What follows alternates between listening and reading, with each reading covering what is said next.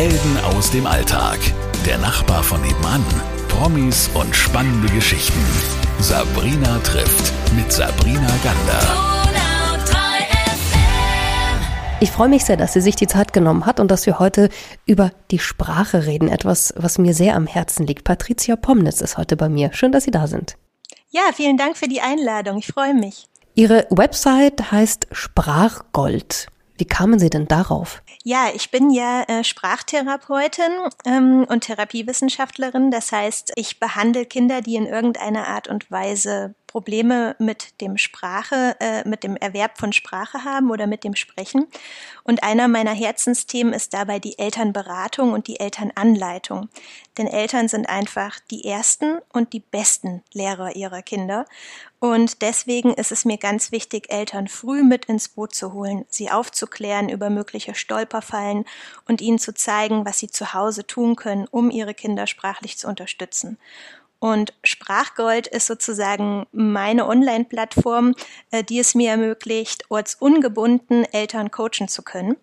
Sie können über Beratungsangebote oder Videokurse lernen, wie Sie Ihre Kinder zu Hause alltagsintegriert unterstützen können. Denn in der Therapie bleibt dafür manchmal einfach nicht die Zeit, sich so intensiv auch mit den Eltern zu beschäftigen. Ab wann sollte denn so das erste Wort rausrutschen bei einem kleinen Kind? Ungefähr so um den ersten Geburtstag, also mit dem zwölften Lebensmonat, beginnen die Kleinen mit ihren ersten Wörtern. Wobei ich dazu sagen muss, dass der frühe Spracherwerb sehr variabel ist. Also manche Kinder lassen sich durchaus länger Zeit und man sollte da nicht sofort in Panik verfallen. Aber ungefähr, ja, so der Meilenstein des ersten Wortes kommt um den ersten Geburtstag. Und nach was richtet sich denn eigentlich die Sprache eines Menschen? Also man, man hört natürlich die Eltern, und ich glaube, die meisten wollen, dass man Mama oder Papa sagt, ganz am Anfang. Nach was geht es denn, diese Sprachentwicklung bei einem kleinen Kind? Tatsächlich sind Mama und Papa die ersten Wörter, die die Kinder sprechen. Ähm, falls Sie das interessiert, das hat zwei Gründe. Einmal sind Mama und Papa natürlich die wichtigsten Bezugspersonen, die, die jeden Tag da sind. Und ähm, von daher haben die einfach eine ganz hohe Alltagsrelevanz. Und zweitens sind diese Wörter Mama und Papa sehr einfach zu äh, sprechen, denn sie bestehen aus einer Silbe, die einfach verdoppelt wird. Ma, ma, Papa. Und das üben die Kinder im Endeffekt schon so zwischen dem sechsten und neunten Lebensmonat, indem sie Silbenketten lallen. Dada, Wawa, Mama. Ähm, und deswegen sind eben auch die ersten Wörter solche Silbenduplikationen.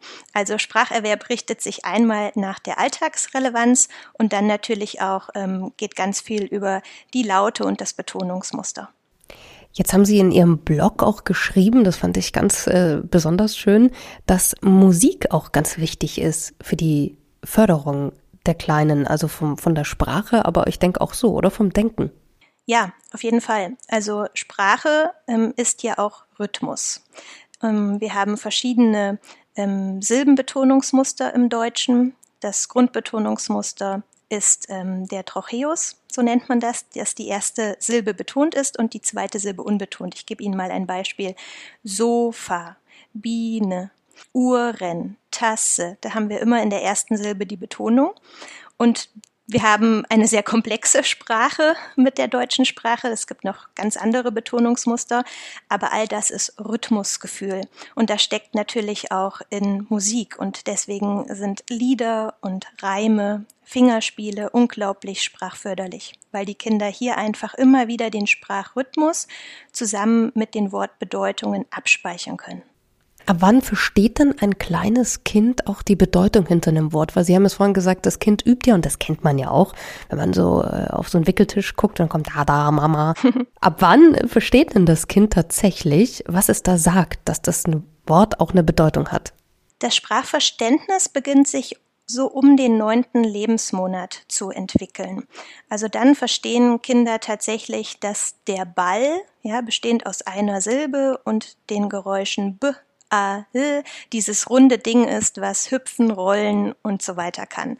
Ähm, wobei das Sprachverständnis sich bei den ganz Kleinen noch stark von unserem Sprachverständnis unterscheidet, denn der Ball ist nur dann der Ball, wenn ähm, das Kind ihn auch sieht. Ja, wenn, wenn es gerade unmittelbar äh, in der Situation vorhanden ist, der Gegenstand oder die Handlung. Sobald der Ball aus der Blickrichtung ähm, genommen wird, und ist das Sprachverständnis noch nicht so konstant wie bei uns. Das entwickelt sich dann mit der Zeit. Deswegen haben Sie wahrscheinlich auch gesagt, und da komme ich zu etwas, was wir, glaube ich, fast alle kennen aus den Arztpraxen oder vielleicht auch von zu Hause, dass Wimmelbücher, diese Bücher, wo ganz, ganz viel zu entdecken ist auf den Seiten, die sind wichtig. Mhm. Ja, die sind, die, alle Bücher sind wichtig. Vorlesen und gemeinsame Buchzeit, äh, Buchzeit ist unglaublich äh, sprachförderlich. Aber Wimmelbücher sind tatsächlich nochmal ganz besondere Bilderbücher. Sie haben es schon gesagt, da wimmelt es regelrecht von Personen, Handlungen und äh, Szenen. Und da gibt es natürlich unglaublich viel zu entdecken, was man letzten Endes versprachlichen kann. Und das ist toll für den Wortschatz und für die Grammatik. Das heißt, immer auf Sachen deuten und dann das Wort sagen, hilft den Kindern schneller zu lernen, oder? Auf jeden Fall. Genau, wenn man sich das jetzt mal vorstellt, ich mache es mir gemütlich mit meinem Kind für die gemeinsame Buchzeit, das ist ja auch ganz förderlich für die, für die Bindung zwischen Kind und Bezugsperson, dann steht im Mittelpunkt, im, im Aufmerksamkeitsfokus das Buch und die Bilder im Buch. Und dann kann ich darauf deuten und kann sagen, das ist der Hund, der Hund bellt, wow, wow, macht der Hund. Und das Kind kann immer wieder das Wort oder die kurzen Sätze, je nachdem wie alt es ist, können die Sätze natürlich auch deutlich komplexer werden, zu den Bildern abspeichern. Und durch diesen eingeschränkten ja, ähm, Fokus, weil nichts ablenkt, ja, wir konzentrieren uns beide auf das Buch, ähm, ist es einfach viel, viel leichter für das Kind, die Wörter auch zu entschlüsseln und zu lernen. Richtig. Jetzt bin ich ja ein Mensch, der vom Berufswegen schon sehr viel mit Sprache arbeitet. Und für mich ist Vorlesen etwas ganz Besonderes. Das war es als Kind schon. Und ich glaube und bin mir fast sicher, auch wenn ich jetzt keine Sprachexpertin bin, so wie Sie, dass das Vorlesen auch wahnsinnig wichtig ist. Oder andersrum kann man stattdessen auch einfach ein Hörspiel hinhalten oder, oder hinstellen. Was, was meinen Sie? Also ich würde sagen, Hörspiele sollten nie die gemeinsame Buchzeit und das Vorlesen ersetzen. Denn ich habe gerade schon gesagt, Bücher sind nicht nur gut für Wortschatz und Grammatik, sondern dieses Eins zu eins mit dem Kind, da steckt noch viel mehr dahinter diese gemeinsame Bindung, Fantasie, Vorstellungskraft, das Zuhören, all das fördert Konzentration und Merkfähigkeit und man darf nicht vergessen, Lesen ist ja auch der Schlüssel zur Bildung. Wenn ich als Mama und Papa möglichst früh das Interesse für Bücher und den Text in den Büchern wecke, dann lege ich den Grundstein für das spätere Interesse am Lesen. Und wir wissen auch aus Studien, dass Kinder, denen viel vorgelesen wurde, dass die auch später Wörter und Sätze beim eigenen Lesen ähm, schneller entschlüsseln. Also das Lesesinnverständnis ist besser und sie können auch die ähm, Wörter schneller erlesen. Von daher ganz klar, ein Hörspiel sollte das Vorlesen nicht ersetzen, aber Hörspiele und Hörbücher können auch als digitale Angebote sehr bereichernd für die Sprachentwicklung sein. Ja, auf jeden Fall. Jetzt ist die Sprache in diesen Zeiten ja manchmal ein bisschen verkürzt oder, oder wird auf einmal Englisch. Und wenn mein kleiner Bruder zu mir sagt LOL, dann muss ich davon ausgehen, er meint, er lacht gerade über etwas sehr laut, auch wenn er das mir so nicht sagt, aber es ist diese Abkürzung. Jetzt Sie als Sprachexpertin einfach mal gefragt, ist es denn etwas, was unsere Sprache an sich sehr verkürzt oder, oder kaputt macht oder unser Sprachverständnis auch so ein bisschen auf der Strecke bleibt, wenn wir in sämtlichen Abkürzungen aus der Social-Media-Welt reden auf einmal? Ähm, ja, ich kann Ihnen jetzt keine äh, Studienergebnisse dazu nennen, aber man muss sich einfach vorstellen, es kommt immer so ein bisschen drauf an, ab wann die Kinder damit konfrontiert werden und ob die Sprachentwicklung schon abgeschlossen ist. Jetzt weiß ich nicht, wie alt Ihr kleiner Bruder ist, aber. Der ist 17. 17, okay. Ähm, ich gehe mal davon aus, äh, dass er schon eine gute Grundlage hat im Bereich Wortschatz und Grammatik und von daher sollte das in dem Sinne nicht negativ sein, weil wahrscheinlich diese Abkürzungen einfach ein Paralleluniversum sind und er trotzdem auch noch genügend ähm, Wörter und Sätze vollständig aussprechen kann. Aber es ist natürlich ein Problem, wenn die Kinder zu früh ähm, und zu häufig mit so etwas konfrontiert werden und gar nicht vorher die Gelegenheit hatten, in echten, tiefgreifenden Gesprächen mit, mit echten Personen, unabhängig von ja, digitalen Angeboten und Social Media, wirklich ihre Sprachentwicklung erstmal auf eine gute Basis zu bringen.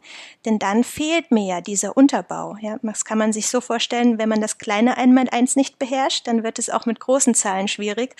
Von daher muss man da tatsächlich auf so einen ausgewogenen Umgang achten und immer auch schauen, ähm, wo steht mein Kind sprachlich? Wie ist der aktuelle Entwicklungsstand? Ist es damit überfordert? Ist das gerade hemmend oder kann es damit umgehen? Ab wann kann denn ein Mensch tatsächlich mit Worten umgehen? Also wissen Sie, was ich meine? Also das eine ist zu sagen, das ist ein Ball. Ab wann ist man denn äh, als Mensch fähig, auch mit Worten die Welt zu beschreiben, seine Gefühle zu äußern? Ab wann geht es los? Ähm, ja, also eigentlich dann, ähm, wenn die Kinder Wörter abspeichern und benutzen und auch beginnen, Wörter miteinander zu kombinieren. Und da ähm, ist ja die Zeitspanne bis zum ähm, dritten Geburtstag tatsächlich ganz, ganz wichtig. Also wenn wir nochmal zurückgehen, ich habe vorhin gesagt, ab dem ersten Geburtstag beginnen die Kinder ähm, ihr Vokabular aufzufüllen. Man kann sich das so vorstellen, ähm, bis zum 18. Lebensmonat spätestens bis zum 24. Lebensmonat sollten Sie ungefähr so ein kleines, feines Vokabular von 50 Wörtern aufgebaut haben, die Sie selbst nutzen. Verstehen äh, können Sie zwei bis dreimal so viel. Und sobald Sie diese 50 Wortgrenze geknackt haben, beginnen Sie eigentlich auch schon damit, Wörter zu kombinieren und in die Grammatik einzutreten. Und dann geht alles ganz schnell. Also tatsächlich schon sehr, sehr früh, ja, in der frühen Kindheit.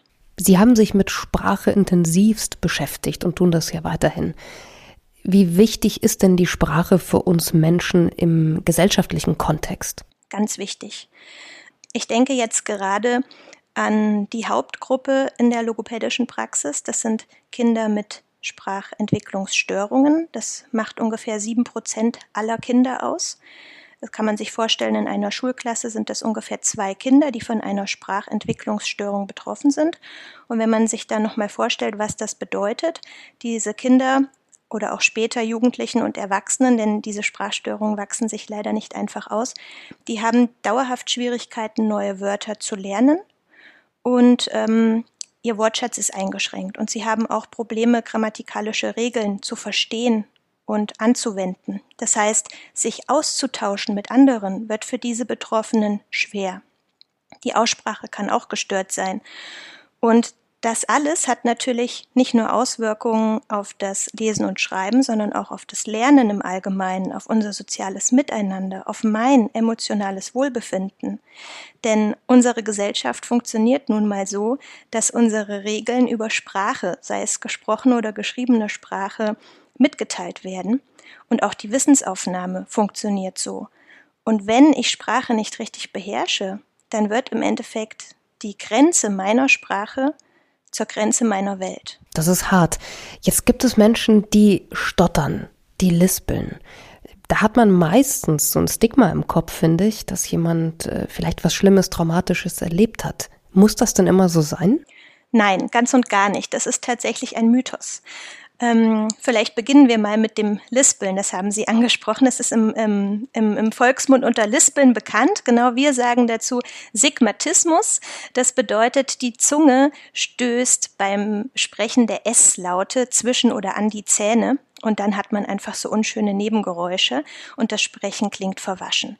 Das ähm, hat überhaupt nichts mit einem Trauma oder mit äh, ja, der Psyche zu tun, sondern in der Regel ist da einfach ein falsches Bewegungsmuster der Zunge, ähm, was dazu führt, dass die Laute falsch gebildet werden. Oder die Mundmotorik ist zu schwach. Also die Muskeln sind in ihrer Kraft und im Bewegungsausmaß und in der Koordination eingeschränkt und deswegen funktioniert dann letzten Endes der Sprechablauf bei der Bildung der S-Laute nicht so richtig. Und jetzt hatten Sie ja noch Stottern erwähnt. Ähm, eine sehr bekannte Störung, die tatsächlich aber gar nicht so häufig auftritt, wie man das vermutet. Und auch hier ist die Ursache nicht ähm, auf der psychosozialen Ebene zu suchen, sondern es ist eine Redeflussstörung, bei der die Betroffenen ähm, ja, Laute oder Silben wiederholen, stecken bleiben beim Sprechen, ähm, dehnen, blockieren. Und ähm, wenn ich unter Druck stehe, beispielsweise weil ich vor vielen Menschen sprechen muss, äh, oder aufgeregt bin, dann kann das die Stottersymptomatik äh, verschlimmern, aber es ist nie die Ursache. Und woher kommt das dann, dass man stottert zum Beispiel? Ja, die äh, Ursachen sind noch nicht ganz geklärt. Also man weiß mittlerweile, es ist genetisch bedingt. Stottern tritt familiär gehäuft auf und es ist ein Problem in der Sprechplanung ähm, sozusagen, aber kein Problem in der, in der Psyche. Jetzt haben Sie ja Kinder ab zwei Jahren bei sich, mit denen Sie dann üben und äh, wo Sie ja auch als äh, Therapeutin dann arbeiten. Sind die Eltern denn manchmal ein bisschen zu perfektionistisch eher angehaucht? ja und nein. Es gibt diese Eltern und jene Eltern.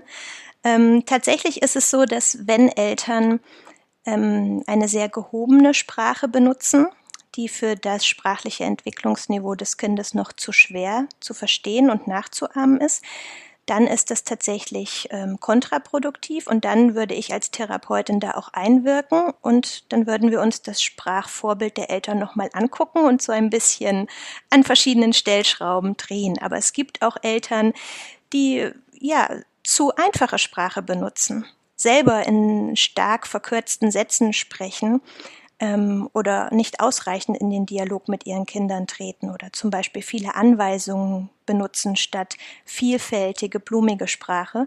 Und das macht natürlich auch was mit dem Wortschatz, denn die Kinder ahmen uns ja nach und sie lernen von unserem Sprachangebot. Und wenn mein Sprachangebot zu komplex oder zu einfach ist, dann habe ich als Kind das Problem, dass ich diese diesen Input, den mir Mama und Papa gibt, nicht so richtig nutzen kann, um selber zum nächsten Meilenstein zu kommen. Das heißt, zu lange diese Duzi Duzi Du Babysprache ist auch nicht gut.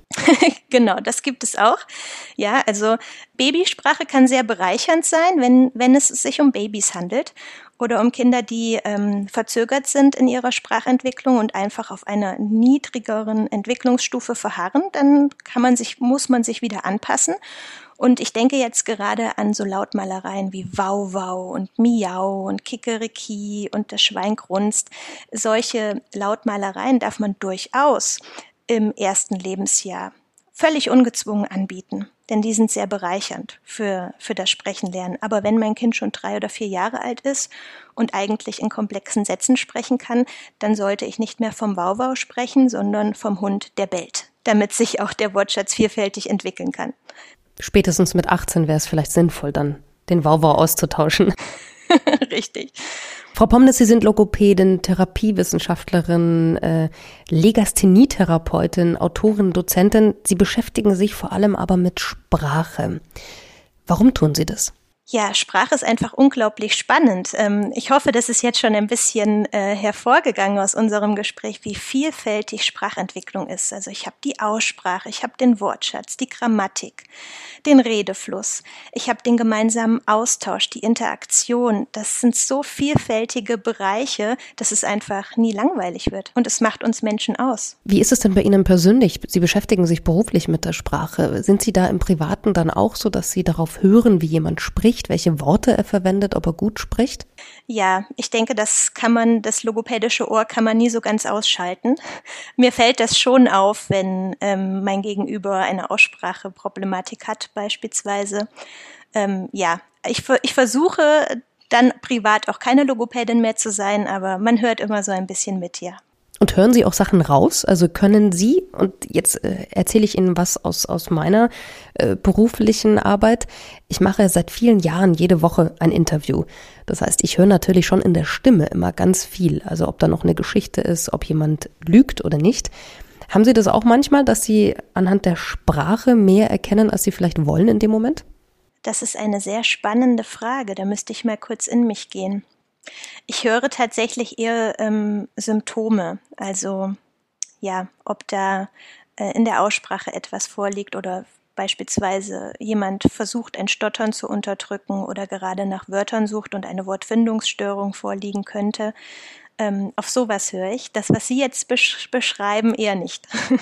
Aber Sie geben zu, man kann es nicht ganz abschütteln. Nein, kann man nicht. Da haben Sie recht. Was möchten Sie denn die nächsten Jahre noch mit Ihrer Arbeit erreichen? Wenn wir mal daran denken, Sie arbeiten ja mit den Kindern.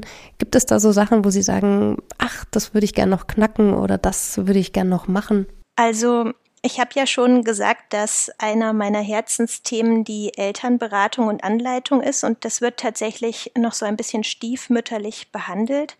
Ähm, und da ist es einfach ein ganz großes Anliegen für mich, für die Zukunft Eltern noch mehr aufzuklären und noch mehr mit ins Boot holen zu können. Denn ja, die Schubläden unseres Gesundheitssystems die sehen nicht immer das vor, was für Kind und Familie das Beste wäre. Und oft bleibt im logopädischen Alltag zu wenig Zeit, um sich das Gesamtsystem anzuschauen. Also man sieht das Kind ein bis zweimal in der Woche und drumherum ähm, könnte man noch so viel tun. Und wir wissen auch aus Studien, dass, dass das häusliche Umfeld einfach das Wichtigste ist. Und von daher ist das einfach mein Ziel, hier noch viel mehr Aufklärungsarbeit zu leisten und noch viel mehr gemeinsam mit den Eltern zu agieren. Haben Sie denn abschließend noch so ein paar Tipps an werdende Eltern, an Eltern, Geschwister, Tanten, Paten, Onkel, wie man vielleicht das ein oder andere machen kann, um die Sprache bei den kleinen Zwergen zu fördern? Ja, ich würde sagen, in erster Linie dem Kind jeden Tag die Möglichkeit geben, Sprechfreude zu erleben. Denn Sprechen ist ja was ganz Schönes und soll Spaß machen. Und ich ermutige Eltern, wirklich vom ersten Tag an mit ihrem Baby zu sprechen auch wenn es noch nicht antworten kann. Viele denken, das kann ja eh noch nicht sprechen, aber man darf das nicht verkennen.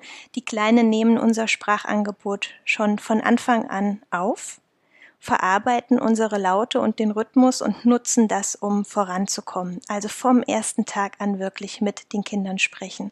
Und dabei ist die eigene Stimme und die Körpersprache, also die Mimik und die Gestik, das sind ganz wichtige Hinweisreize für Babys und kleine Kinder, die das Gesagte einfach nochmal unterstreichen. Ansonsten gilt, den Alltag nutzen, also es braucht keine besonderen Materialien, sondern mal in sich gehen und überlegen, was können schöne Sprachinseln für mich und mein Kind sein.